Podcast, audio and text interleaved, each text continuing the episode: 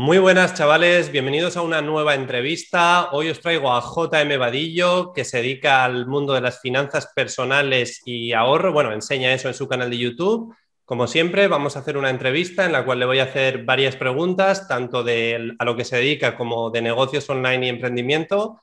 Así que sin más dilación os presento a JM Vadillo. ¿Qué tal? Muchas gracias, Aitor. ¿Qué tal? Bueno, si, si quieres me presento de forma muy breve pero creo que al final mejor eh, lo más interesante es que pasemos al contenido cuanto antes. Sí, bueno, la, primera pregunta es eso, ¿no? ¿Quién es JM Vadillo? Cuéntanos un poco tu, background y tu historia. Vale, vale, sin problema. ¿Quieres que empiece desde que nací o...? No, algo un poco más, más resumido, ¿sabes? Más corto. En plan... Bueno, actualmente eh, soy investigador en, la Universidad de Cantabria, soy ingeniero químico y dirás, pues, ¿qué tiene que ver esto con, el marketing digital o con el emprendimiento? Bien, al final, para llegar ahora donde estoy, eh, empecé hace siete años el grado de, ingeniería química y lo que necesitaba hacer era generar unos ingresos extra, porque era un estudiante, vivía en Santander Centro y yo no vivo allí, yo soy de un pueblo, entonces tienes que pagar cosas, no quieres depender de tus padres y tienes que intentar conseguir hmm. ingresos extra. ¿Qué empecé a hacer? Buscando en internet. Dropshipping, eh, bueno, todo lo que había en ese momento, crear marca personal, todo, todo lo que había. Y al final vas pasando ese filtro y, y, me quedé con el marketing digital y ayudar a empresas a posicionarse en Google, que es lo que a mí me llenaba más, ayudar a ese tipo de empresas, sobre todo a empresas de donde yo estaba ubicado, podía ir donde ellos, ahora es más difícil, pero bueno, podía ir donde ellos y podríamos dialogar podía ayudarles en ese sentido y me quedé con eso. Entonces, a la par que me estaba estudiando, estaba eh, pues ayudando a negocios locales y además mm. creando una marca personal orientada al fitness porque era lo que me gustaba en ese momento. Al fitness. Vale, vale, esa etapa no la conocía. luego contamos un poco más de la marca si quieres. Y entonces tenía pues un poco esos dos. Marca personal con fitness que generaba pues unos ingresos con afiliación y mm. ayudando a negocios locales con el marketing digital y a la par estaba estudiando. Siguió pasando el tiempo y empecé ya tenía la confianza suficiente como para documentar en YouTube eh, y abrir, esa, abrir esa fuente de ingresos extra comentando lo que yo hacía con el marketing digital. Entonces empecé ese canal, eso ya fue aproximadamente en 2019, ya hace poquito. Un par de años. Y, y bueno, empecé a documentar ahí, fuimos creciendo y ya el último broche final es cuando, cuando he cambiado un poco la orientación del, canal de YouTube, dejando un poco de lado el marketing digital y centrándolo un poco más en finanzas personales, que básicamente es, por un lado, ese ingresos extra, que es un poco lo que yo he estado haciendo durante siete años, mm. y eh, por otro lado, el ahorro, porque si generamos dinero pero mm, lo gastamos, no tenemos ahorro y al final es como, como si no estuviéramos. No sirve de nada. Estamos trabajando para nada, realmente. Mm. Entonces, eso es un poco lo que yo me estoy orientando en YouTube. Sigo haciendo marketing digital para ayudar a negocios locales, aunque no lo documente tanto en YouTube, que mucha gente me dice, es que ya no haces marketing digital, ¿lo que pasa? Sí lo hago, pero no lo documento tanto. Y, bueno, y por otro lado, pues estoy haciendo ahí el doctorado y trabajando como investigador. Vale, vale, no, no, lo has explicado bien, o sea, mm. doctorado, trabajando como investigador. Empezaste, yo no, no conocía eso de que empezaste con el fitness, yo te conocí con lo de marketing digital en YouTube y SEO local, que me acuerdo que decías mucho esa palabra, SEO local, tal. Entonces sigues con ese modelo de negocio también como un ingreso extra y demás, y ahora has reconducido tu canal al ahorro y las finanzas personales manteniendo un poco el tema de ganar dinero extra y demás. Genial.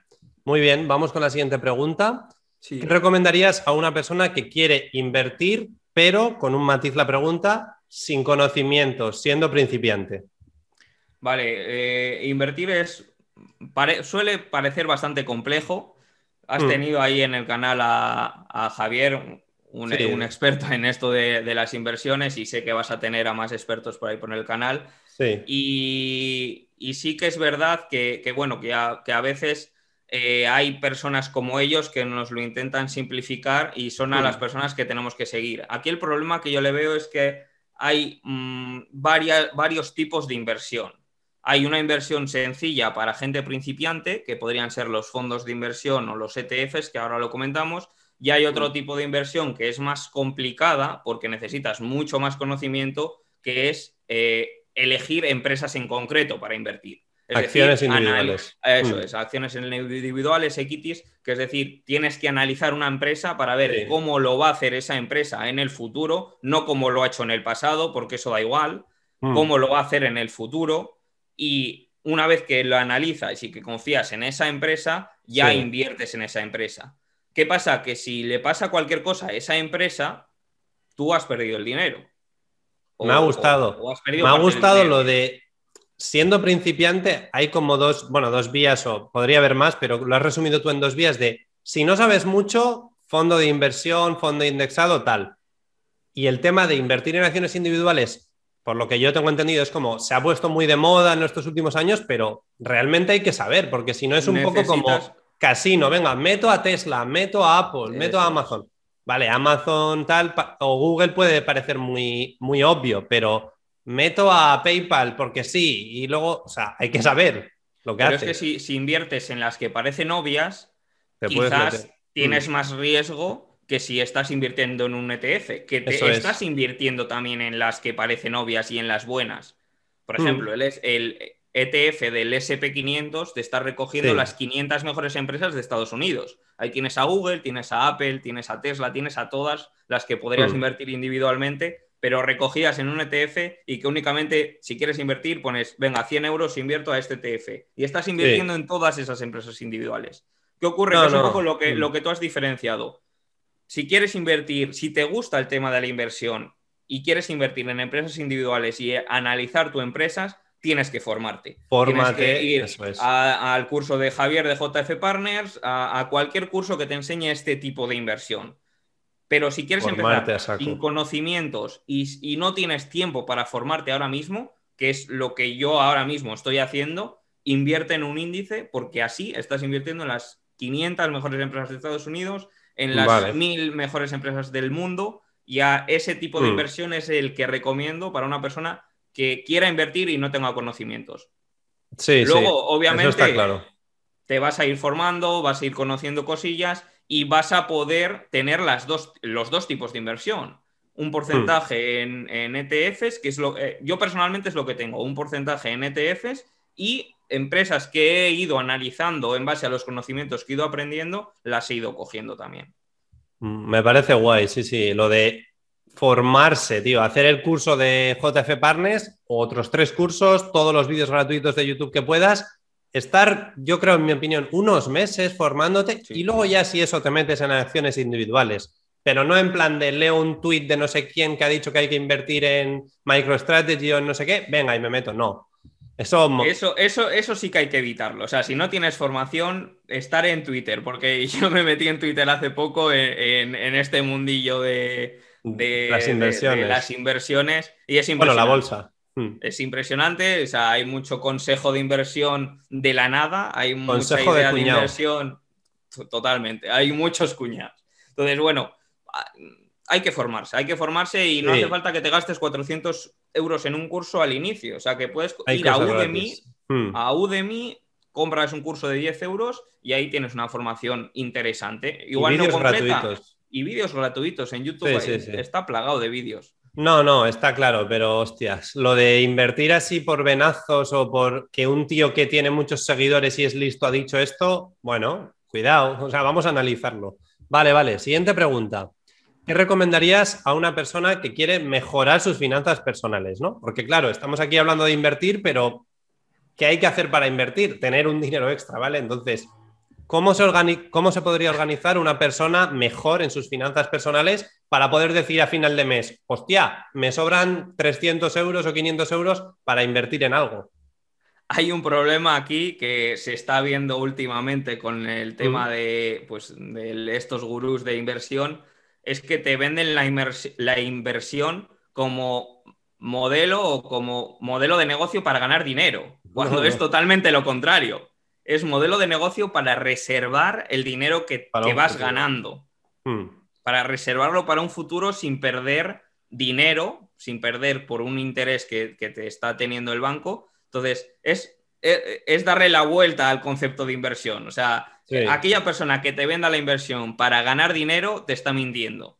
La inversión es para reservar dinero. El corto plazo, sí y que vaya generando un interés compuesto y que a la larga vayas generando más dinero con ese dinero que has invertido, pero no de la nada. O sea, al final tú tienes que estar invirtiendo para generar ese dinero.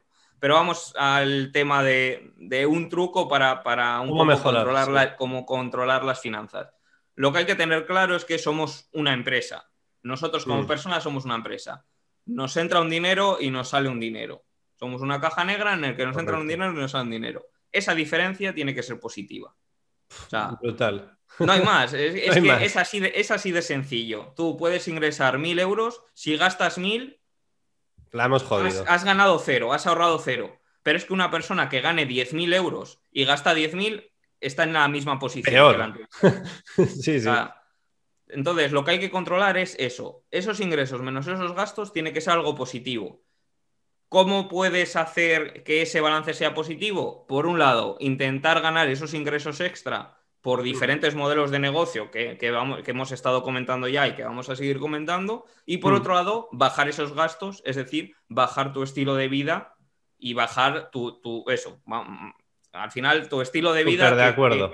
que, tengas, que tengas, que tus gastos sean porque los necesitas y, es imprescindible que tus gastos no sean para impresionar a personas que ni le importas ni, mucho menos. Muy de acuerdo. Ese coche deportivo que te mm. hace lo mismo que un coche normal, ese coche deportivo para presumir sea una es una mala inversión. Aunque una mala inversión, un coche siempre es una mala inversión. Pero me refiero a eso, a que tus gastos tienen que ir orientados a lo que tú necesitas, después a lo que tú quieres y por último ya un 1%, incluso nada, a gastarte dinero en aquellas cosas que quieren los demás. Sí, está guay. No, muy de acuerdo con lo de, o sea, es súper sencillo, todo el mundo lo sabe, pero no lo hace nadie. Lo de apunta tus gastos y tus ingresos es en plan de ganas 1.500 euros en tu trabajo y no sabes cómo, pero a final de mes siempre tienes cero o 100 o, o poco. Es como apunta tus gastos, a ver dónde se te va la pasta se me va en, ir de restaurantes o se me va en salir de fiesta o en viajar mucho o compro mucho en Amazon o compro mucho online o lo que sea. Es llevar, yo eso me di cuenta de casi nadie tiene un puto Excel de decir, este mes he ganado 3.000 y he gastado 1.900. Y ahí dices, vale, bien, estoy bien. Este mes he ganado 3.000 y he, ganado dos, y he gastado 2.990. Fatal. ¿Sabes? Yo, mira, lo que dices del Excel, yo en todos mis vídeos tengo un link en el que te puedes descargar un Excel para eso. Lo he visto. Para que metes un poco lo, que ingresas, lo que gastas, ya está. O sea, tú metiendo ese Excel, eh, vas a ir a tus gastos y vas a decir, vale, de estos gastos no puedo reducir más. Claro. Entonces, ¿en qué me tengo que centrar? En subir ingresos. Ya está. O sea, así de sencillo. Analizando esas dos cosas, lo tienes hecho. Pero yo creo que nadie usa el Excel, tío. O sea, yo me atrevería a decir que más del 90% de la gente no usa. No. Yo empecé hace un montón, tío. Yo me, yo me acuerdo, yo también era súper desorganizado y llegó un momento que dije, a ver, teniendo un negocio, siendo autónomo, cuando vivía en Madrid hace bastante y empecé el, negocio y tal, me hice autónomo con 20, 21 años, digo, a ver, hay que organizarse porque, tío, o sea, no se puede estar aquí viviendo porque sí. Y ya desde ese mismo momento, hace unos 6 años o así, o 6, 7 años, ya empecé con un Excel que es gastos e ingresos, está en mi ordenador, gastos e ingresos mensuales iba poniendo lo que ganaba cada mes y mis gastos. Todo milimétrico, tío. Alquiler 420, luz 30, móvil 15. Y de repente dices, mis gastos son 880, ¿vale? Y luego he salido tres veces al restaurante, tal. Que parece muy friki esto, pero yo creo que todo el mundo tiene que tener mínimamente controlado, no al céntimo quizás, pero saber si has gastado 1000 o 1200, porque es que la diferencia es bastante alta y que no hace falta que lo lleves de forma diaria, que tú teniendo una, o sea, haciéndolo un día ya te vas a dar cuenta de, por dónde van los tiros. Sí, o sea, yo no, yo por ejemplo, perdona que te corte, no apunto, por ejemplo, cuando me voy a un restaurante, he gastado 60 euros cenando con mi novia, no, eso no lo apunto, pero tengo apuntado mis gastos base, alquiler, comida, luz, móvil, eh, gastos de negocio, etcétera, y digo, mis gastos son mil y pico, o 900, o lo que sea, ¿no? Y luego ya digo, bueno, sé que tengo un diferencial alto entre el ingreso y el gasto, sé que puedo salir a cenar y gastarme 50, 100 euros, pero porque ya tengo todo en la cabeza de decir, mis gastos son bajos, mis ingresos son mucho más altos que los gastos, tal, tal, tal. Y cuando tienes un mes malo que ingresas poco, dices, hostia, para, hoy, este mes igual no puedo salir a cenar, eso lo hacía mucho en Madrid. Este mes no se puede salir a la discoteca a gastar 100 euros, este mes hay que gastar 30 en, de fiesta o de cena o por ahí, en vez de 60 o 100. Hmm. Y que, que, no hace falta eh, tampoco ser un soso y no ir a cenar. Por claro, claro, no. Tienes que se trata de, tener un balance y de tener un sistema. O sea, si, hay unos términos. O sea, hmm. puedes, puedes vivir la vida, claro que tienes que vivirla. Pero me refiero a que una vez que ya tienes ese balance de ingresos menos gastos, hmm. eh, ese diferencial que te queda, lo que puedes hacer es eh, ahorrarlo en un fondo de emergencia, invertirlo, eh, hmm. hacer lo que ya quieras con él. Y si quieres tener todavía más vida social, pues intenta incrementar los ingresos. Sí, es muy sencillo. Ingresos eso también... es muy fácil tenerlos. Eso también importante. De la parte de subir ingresos, yo creo que es quizás más importante, porque intentar ahorrar a lo, hostia, me quito tres cafés a la semana, eso son 20 euros al mes. No tiene sentido si empiezas un nuevo negocio, igual en vez de 20 euros ganas 500 extra al mes. Eso sí que es la hostia. No ahorrar 20 putos pavos con. que también está bien, pero tener perspectiva. está ahí el concepto que, me gusta porque hay mucho debate en este sentido del tema de ahorro y el tema de ganar dinero. Que mucha gente que hmm. está muy obsesionada con el ahorro, no, no vayas a Starbucks porque el café cuesta 2 euros. Eso a mí no me mola de dos euros en dos euros no vas a generar eh, un patrimonio extraordinario. Céntrate en, subir ingresos extra porque eso a la larga es lo que te va a generar que esa diferencia sea positiva y que luego puedas invertirlo. Correcto. Sin modificar tu estilo de vida. Pero es necesario que controles tu estilo de vida con ese Excel para ver si si, se ajusta a la realidad de tus ingresos o si no se ajusta a la realidad de tus ingresos. Totalmente. El Excel te dice lo que no quieres escuchar, que es, hostia, no puedo ir al puto Starbucks, no puedo ir a la cafetería esta todos los días porque son dos pavos de café al día, 60 al mes y gano 900. No puedo echarme un café todos los días, pero cuando ya ganas mucho, el privarte de un café o de un viaje o de una cena es una gilipollez, o sea, es, tío, hay que vivir también. Claro. Vale, vale, muy bien. Pues ya una vez hablado un poquito de todo este tema, vamos ahora al tema negocios online y emprendimiento. Siguiente pregunta, ¿qué tipos de negocios online crees que son interesantes para empezar ahora mismo, en este año, 2021, para, para una persona normal como tú y yo, que todavía igual no tenga ningún negocio online y diga, a ver, voy a empezar uno, a ver, ¿cómo empiezo? ¿Qué hago? Lo que mm, es, interesante la pregunta porque hay tantos ahora que, te venden diferentes tipos de modelos de, negocios nuevos. Que aquí la respuesta más simple es, lo primero de todo te tiene que gustar, o sea, no tienes que empezar un modelo de negocio porque has escuchado al vecino o al del vídeo en YouTube que vas a generar unos ingresos impresionantes haciendo X. O sea, te tiene que gustar, tienes que estar cómodo con ello. ¿Y hmm. cómo saber si estás cómodo con ello? Empezándolo a hacer. Sí. Entonces, ¿a qué me refiero con esto? Que para empezar a hacer un modelo de negocio, lo más eh, lógico o, lo que más se puede adaptar a todas las personas es que empieces sin inversión. Empieces a un negocio sin inversión, veas si te está gustando, si no te está gustando y pases página o te quedes en él. Hmm. Eso, es, eso ya es de manera general. Ya si quieres podemos entrar en qué tipo de modelo de negocio yo considero que es bueno. Sí, a ver. Pero de manera general es que lo que puedo considerar yo bueno puede que para otra persona no lo sea. Claro, eso es verdad. Lo que has comentado está bien, ¿no? Lo de, a ver, vas a empezar un negocio online. Lo primero, no lo hagas en plan porque no te gusta, en plan de has escuchado, con esto se gana mucho dinero, me meto. Hazlo medianamente que digas, hostia, me gusta, creo que me puede gustar probarlo y si no te gusta, quizás ya cambiar o pasar. Eso sí, porque meterte en algo de, hostia, no me gusta, pero voy a seguir hasta que me funcione, puede, puede llegar a funcionar, pero es que no te merece la pena estar pasándotelo mal, ¿sabes? Luego yo añadiría lo de, haz algo que te guste si puedes o prueba cosas hasta que te guste algo y ten en cuenta lo que has dicho de mm, resultados rápidos, no vayas en esa onda porque te vas a deprimir. Entonces, ten en cuenta de que en los negocios, montar una empresa, ser autónomo, freelancer, lo que sea, cuesta. Entonces, ya igual tener como un horizonte de un año, dos años, tres años, ¿no? O sea, una cosa de, voy a empezar con este negocio y voy a estar 24 meses a tope, a ver a dónde llego. O sea, no la, movida esta de, empiezo dos semanas y a ver si gano dinero. En dos semanas probablemente no ganes dinero. Un consejo que, yo siempre doy a, alguna vez que me han preguntado, mm. ¿este modelo de negocio le ves bueno, le ves malo? Es que he escuchado un vídeo que me dice que es muy bueno, he escuchado a esta persona.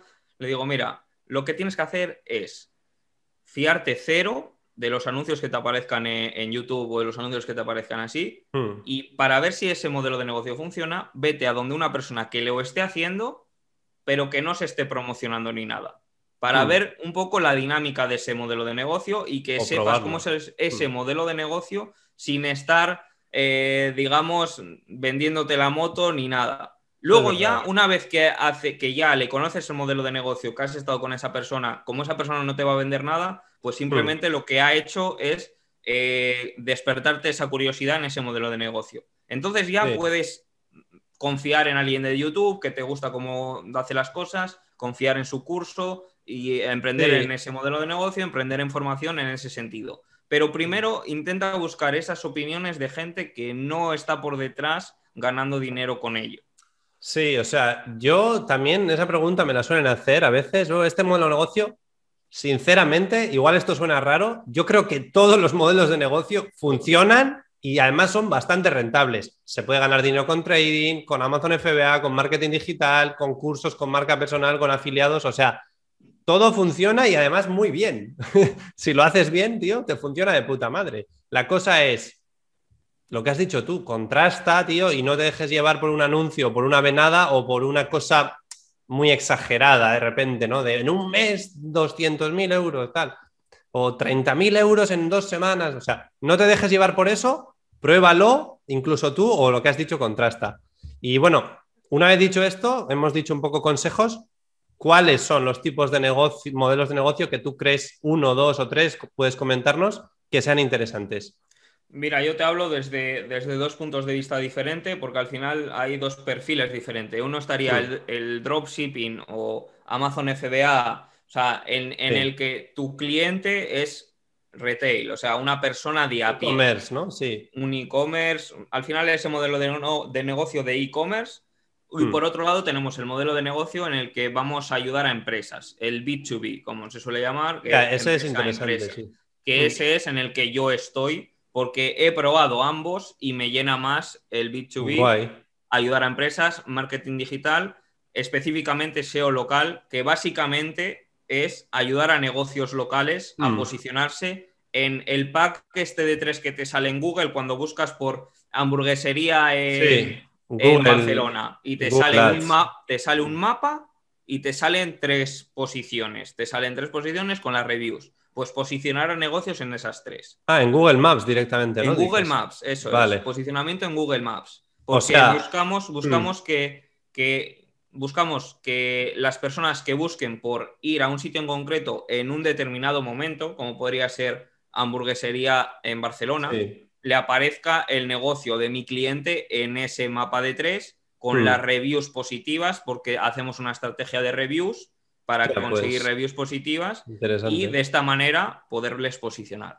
Eso es un poco la base del negocio, pero al final todo esto te lleva a que ese cliente confíe en ti y, le lleves ya al final todo el marketing digital. Vale. Pues eso no cuesta dinero empezarlo. A todo el mundo le, recomiendo que empiece. Muy interesante, ¿eh? Sobre todo para ver si, si está cómodo con ese modelo de negocio. Si no, hay otros como el e-commerce, pero ese no te cuesta dinero. Eso es verdad, me ha gustado lo de, tenemos, vale, el e-commerce es interesante, es obvio que está en alza el tema del comercio electrónico, pero lo que dices tú de, sería, o sea, como lo tengo entendido yo un poco, ¿eh? sería, te formas un poquito, unas semanas, unos meses en cómo se hace bien ese SEO local, en Google Maps, como tú comentas, y mm. luego ofreces un servicio a una empresa, B2B, lo que has dicho, está de puta madre, porque es, me formo, soy bueno en algo, que lo puedes conseguir en unos meses, o incluso menos si le metes caña, y luego vendes ese servicio a una, empresa, ya sea a 100 euros o a 300 o a 500 o a 1000, lo que sea. Pero lo que has dicho tú, no requiere de inversión inicial. se vende mucho el e-commerce, como es la hostia, es la hostia, ya, pero hay que poner pasta para empezar.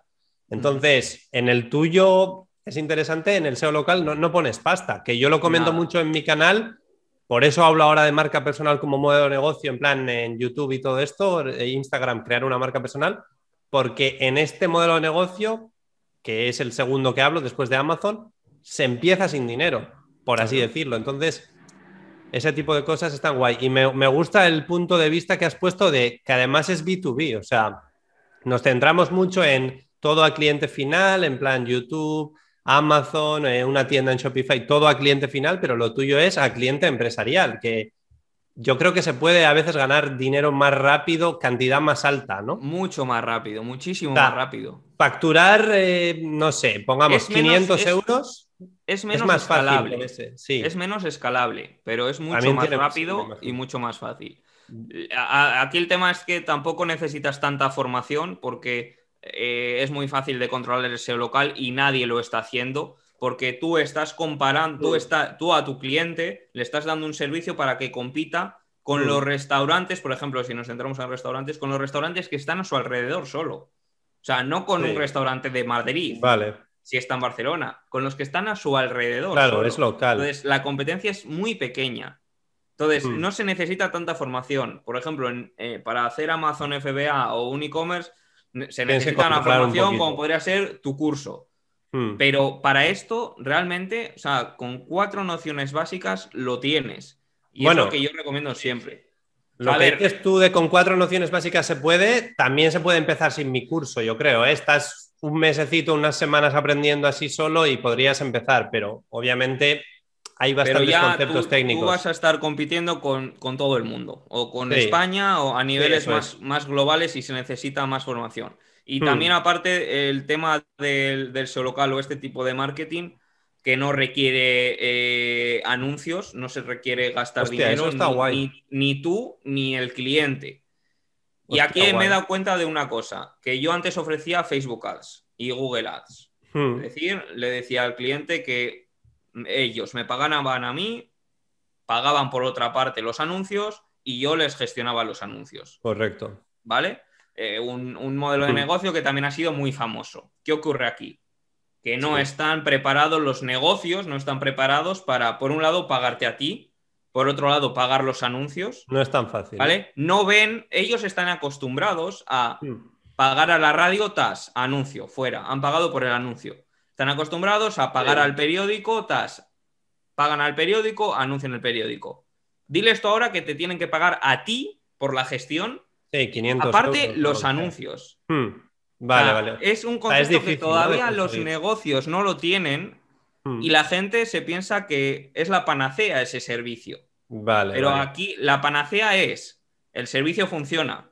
Lo que es complicado aquí es el captar ese cliente. Claro, saber venderte. aquí, el... tema está en que empieces por el SEO local ofreciendo ese servicio que no le cuesta dinero a él y no te cuesta dinero a ti, cojas la confianza de ese cliente y ya si quieres ofrécele después Facebook Ads. Muy porque ya confía en ti y ya puede, va a pagar por la gestión. Lo que pasa es que esto es gente que no lo está haciendo día a día, que no está en el marketing digital día a día ni lleva clientes, te pueden decir que el Facebook Ads es la panacea. Ya, pero que todavía no has conseguido clientes. No, o sea, me mola la idea de empiezo con el SEO local, que además no requiere inversión para empezar. Si eres bueno, probablemente alguien te contrate o puedas hacer algo. Y luego ya si eso abres más el abanico de, pues igual me empiezo a formar en Facebook Ads y cuando sea bueno lo puedo ofrecer también, etcétera. Pero no esto de en un mes aprendo marketing digital, monto una agencia y soy la hostia además y me pagan 3.000 euros cada cliente Probablemente no, a no ser que seas el puto amo, tío, del marketing digital. Vale, siguiente pregunta. ¿Qué cualidad crees que es importante para empezar un negocio online? Ya sea el SEO local, e-commerce o lo que sea. Cualidad. Así, algo que te venga a la cabeza. O sea, mm, lo que es fundamental es que empieces. O sea, que, que, empieces con el mínimo conocimiento Me posible. Para empezar, ¿qué hay que hacer? Empieza. Em, empezar. Es que es, verdad. O sea, ¿cuánta gente, se intenta formar, ve miles de vídeos en YouTube y no da el paso de empezar? No da el paso de que te preguntan de cómo cobrar eh, a una persona que no se quede. ¿Cómo puedo declarar el servicio que he hecho? Pero a ver, has empezado, tienes ya un cliente, has empezado a buscar clientes, no, pero es que tengo que tener la estructura en la cabeza, que no. Ah, o sea, estámpate, estámpate contra los muros que te vas a tener que, estampar y así vas a poder eh, ir creciendo e ir superando los miedos. Cuando tengas un cliente y te haya dicho que mm. te quiere pagar y que mm, le des el número de, del IVA, bancaria, que le des lo que sea, ahí ya pregúntame si quieres. Pero hasta ese momento estámpate hasta que llegues a ese momento. Súper de acuerdo, ¿eh? Lo de empieza, o sea, ese consejo es brutal, súper simple. ¿Qué recomendar para empezar un negocio online? Empezar, lanzarte a la piscina, porque, tío, la peña es que me pasa muchísimo, ¿eh? Lo que dices, eh, lo que dices tú le pasa muchísimo a la gente de quiero empezar a vender en Amazon. ¿Haría falta ser autónomo, una empresa, no sé qué, el IVA? Claro que hace falta. Cuando vendas mucho, cuando empieces a vender, ya verás cómo te haces autónomo. Pero has vendido 10 euros, has ganado 3 euros. No sé. O sea, para ganar 3 euros no, hace falta ser autónomo. O sea, puedes ganar 3 euros, luego 9, luego 20 y dices, hostia, esto funciona. Venga, igual monto una empresa. Pero gana 10 euros primero. Lánzate a la piscina ahí me gusta también mucho el, servicio del B2B, porque al final el primer ticket que vas a vender, el primer servicio que vas a vender mm. a la primera empresa, ya te cubre suficiente como para pagar eh, un mes de autónomos. Entonces, claro, a ver. ¿Sabes? Entonces es como, no, tú si vendes e-commerce vas ganando poco a poco, poco a poco, y dices, a ver, ¿cuándo, ¿cuándo tengo que entrar? ¿Cuándo no? Tal. Pero en lo otro es como mucho más intuitivo y, y es mucho más fácil. Pero eso quiere decir que, primero tienes que ganar al cliente, primero tienes mm. que conseguir vender. Y, que muchas veces eh, todos los otros temas es lo de menos. O sea, que primero te tienes que centrar en, actuar y, darle caña. Eso 100%. ¿eh? La gente es que se come demasiado la cabeza. Es como, hay un software para buscar productos, no es que vende algo, tío. O sea, hay que vender, vender, ganar dinero, tío. Que también en España no sé qué hostias pasa de vender es malo, ganar dinero es malo, no. Hay que vender, tío. Un negocio, ser autónomo, freelancer o empresa, hay que vender y ganar dinero. Si no vendes, a tomar por culo negocio, tío. Hay que ganar un euro, diez, cien, mil, algo, tío, algo. Hay que ganar dinero. La gente se lía. E, este software, 100 euros al mes. Un gestor para autónomos porque no entiendo. Búscalo en Google, tío. Estás empezando. O sea, no jodas. Yo me pongo un poco nervioso, ¿no? Lo que tú dices con los software, ¿eh? O sea, necesito este software. Para, scrapear todos los emails de todos los clientes. Está bien, realmente. A ver, pero para empezar, lo, que tienes que hacer es vete a Google Maps, mira qué establecimientos que ves ahí tienen malas reviews y diles que tienen malas reviews, que tú er-, eres capaz de solucionar eso y de darles buenas reviews. Ya está. O sea, que es que es así. Cuando generes dinero, paga ese software premium de 50 euros al mes. Cuando generes dinero, contrata a un gestor para que te lleve las declaraciones trimestrales de IVA, y RPF y tal. Pero no contrates un gestor por tu puta vagancia de no buscar en Google, tío, cómo darse de alta en autónomos, que es que lo haces en, unas pocas horas, tío, buscas. la gente, uff, no sé cómo hacerme autónomo, voy a pagar 200 euros a alguien para que me lo haga, tío. O sea, si tienes mucho dinero, sí, pero si no tienes dinero y estás empezando, tío, empieza tú y cuando generes dinero, delegas ya, pues, el tema autónomos o un software o un tal. Vale, y ya última pregunta para cerrar un poquito. ¿Cuál ha sido tu mayor desafío al emprender o montar cualquier negocio online así? El mayor desafío, bueno, mm, varios. El primero sería eh, al crear marca personal, que lo veo fundamental, hmm. el dar ese paso de crear la marca personal y ese síndrome del impostor de decir, no estoy preparado hmm. para hablar de este tema. Ese sería uno antes de empezar a crear esa marca y luego ya, una vez que vas dando el servicio, el tema de la conciliación, que lo hablábamos antes, de mm. vida empresarial como emprendedor, vida laboral como investigador y vida social como pareja, como amigos. E, esa, esa, ese es complicado y hay que buscar ese balance que va a venir ayudado la búsqueda de ese balance va a venir ayudado con esa hoja de Excel de mirar ingresos menos gastos y ver en qué cantidad estás tú cómodo. Pero el tema de la marca personal y de dar ese paso fue el primero. De ese es jodido, ¿eh?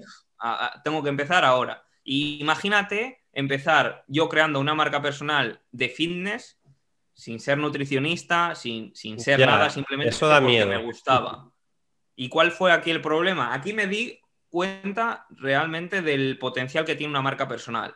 Que es que al día, con un canal, con un Instagram de unos 25.000 personas, claro, esto hmm. fue hace siete años. No estaba tan saturado el tema de Instagram. El engagement era brutal. Vale, entonces, el engagement impresionante. Con 25.000 personas o así, yo simplemente mm, compartiendo conocimientos míos mm, básicos, porque no soy nutricionista, no soy nada, recibía aproximadamente unos 10 mensajes al día de gente pidiéndome que le haga dietas. Claro, claro, es mucho, tío. O sea, obviamente yo no hice ninguna y no gané dinero, no moneticé en ese sentido porque yo no soy experto, no quería hacer intrusismo para nada pero, pero mira el, potencial que tiene una marca personal de, 10 personas al día que, hacerles una dieta personalizada con un coste. Lo moneticé de otras maneras que fue pues con afiliación, fue con tablas de calorías que yo creé en Excel y con Gumroad, que simplemente es una plataforma en la que tú subes el documento y te lo pueden comprar. Mm, por 5 euros, 10 euros. Sí. por 10 euros lo tenía, lo moneticé así, no moneticé de la otra manera, pero fíjate el potencial que tiene una marca personal.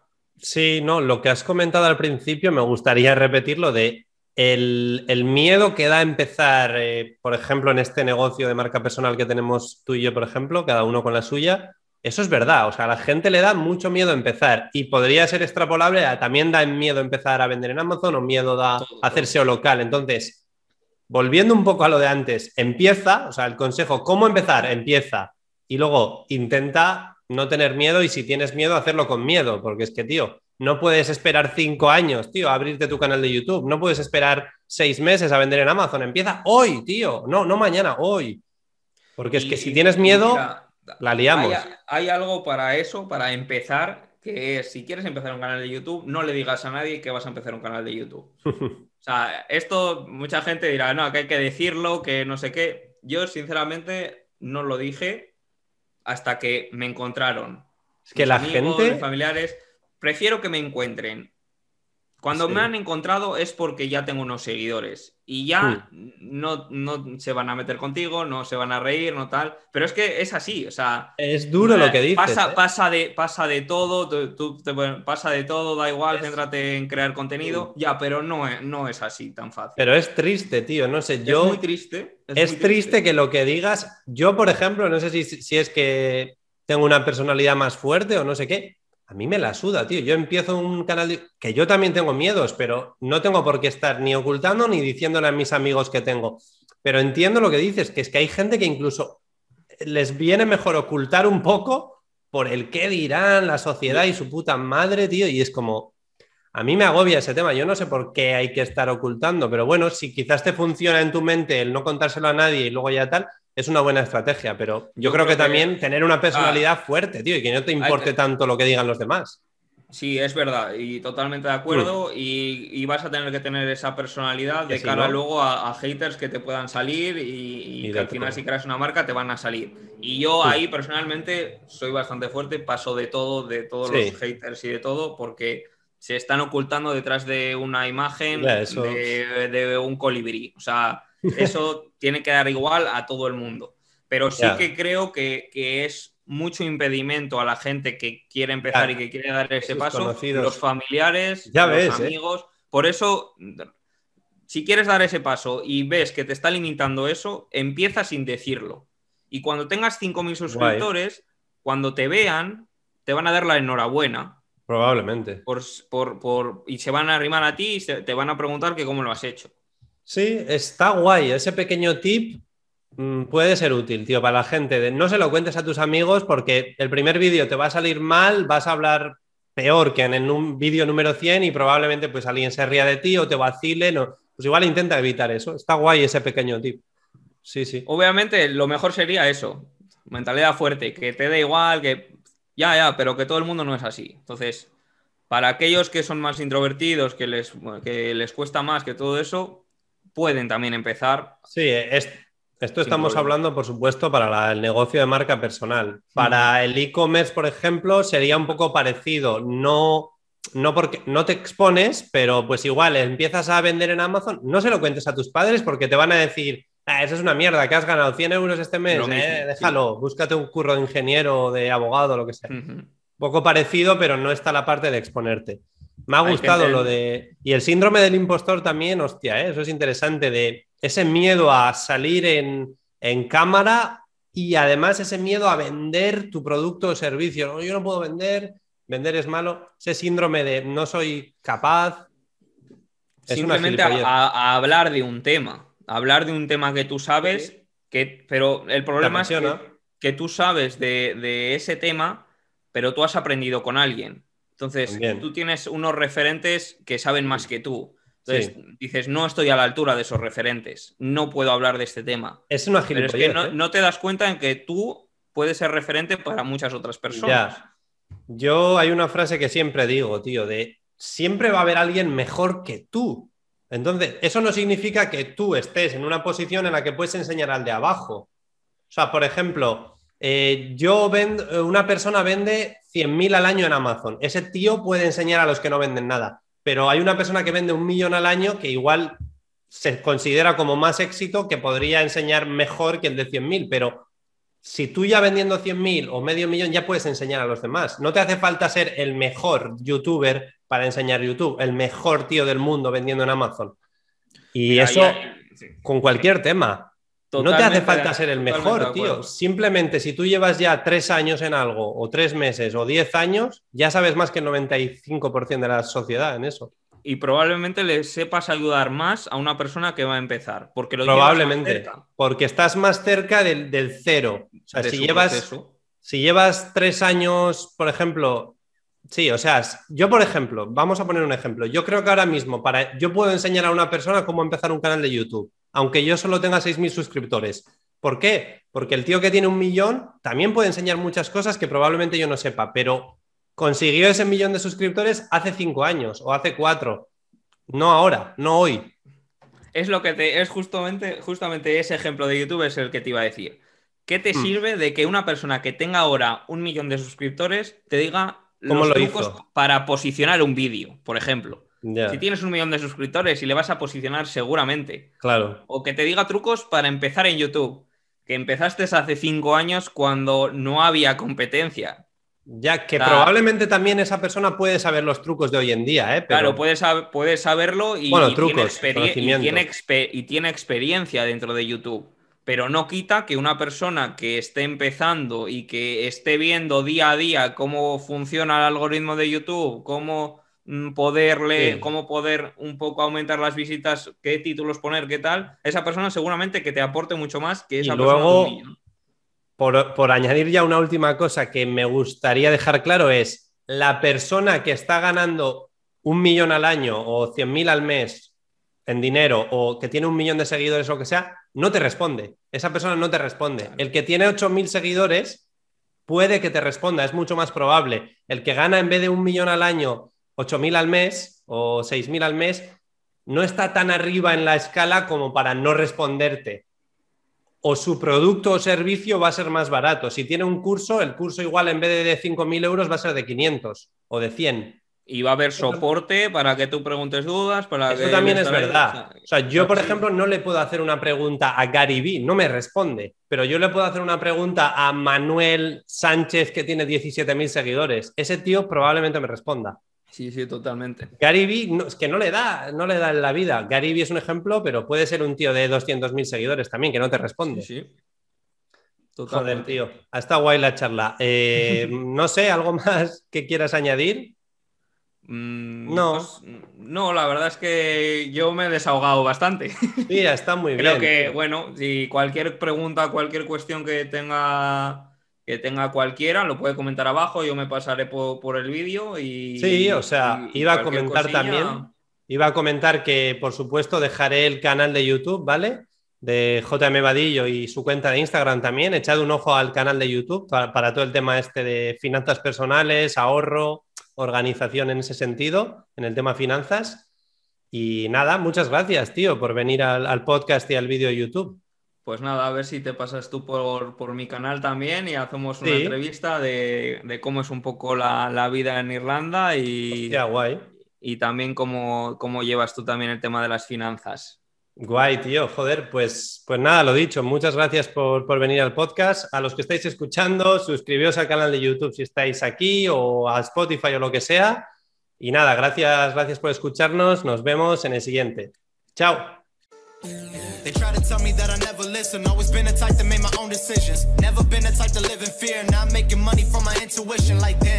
I know when I'm in. I've been coming hot, know when I land. Getting more known from the to Japan. I'm making these songs, got them all my hands.